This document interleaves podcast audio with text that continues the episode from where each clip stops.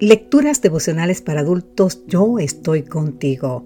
Cortesía del Departamento de Comunicaciones de la Iglesia Tentista del Séptimo Día Gascue en Santo Domingo, capital de la República Dominicana.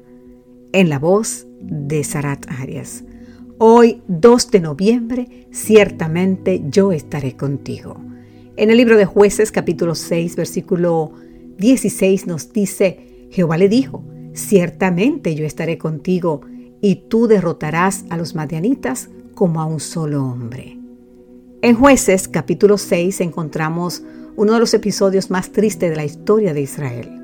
Tras haber sido librados de la esclavitud egipcia, el pueblo de Dios ahora estaba siendo oprimido por la mano de Madián. Tan fuerte era la opresión que los israelitas tuvieron que abandonar sus tierras e irse a vivir en cuevas, en los montes, en cavernas, así nos dice jueces 6.2.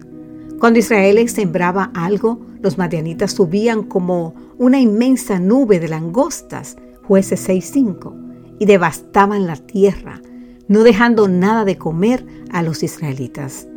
De este modo se empobrecía Israel en gran manera por causa de Madián, y los hijos de Israel clamaron a Jehová.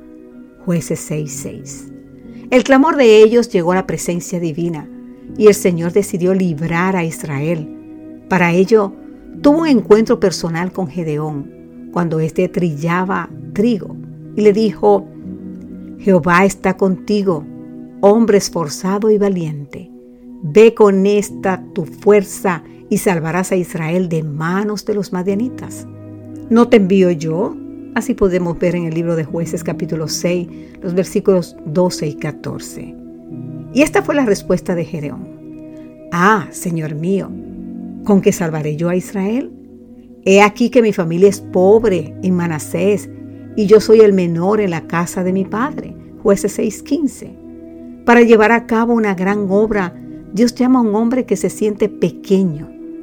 Gedeón viene de una media tribu, porque eso era Manasés.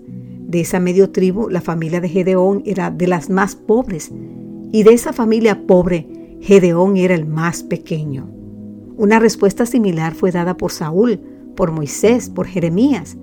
Y es que Dios no escoge siempre para su obra a los hombres de talentos más destacados, sino a los que mejor pueda utilizar. Te invito a leer más sobre esto en el libro Patriarcas y Profetas de la autoría de Elena G. de White, exactamente el capítulo 53. Y a todo el que quisiera ser usado por Dios, Él le da la misma promesa que le dio a Gedeón ciertamente yo estaré contigo. El hombre que los demás veían como un leñador o como un picapedrero, el Señor lo vio como su guerrero. En hebreo, Gedeón significa cualquiera de estas tres cosas, leñador, picapedrero, guerrero. Querido amigo, querida amiga, la presencia divina hizo que un desconocido obrero se convirtiera en el libertador de su pueblo. Como Gedeón, tú y yo estamos librando nuestra propia batalla. Y como a Gedeón, Dios también nos asegura que estará con nosotros. Amén.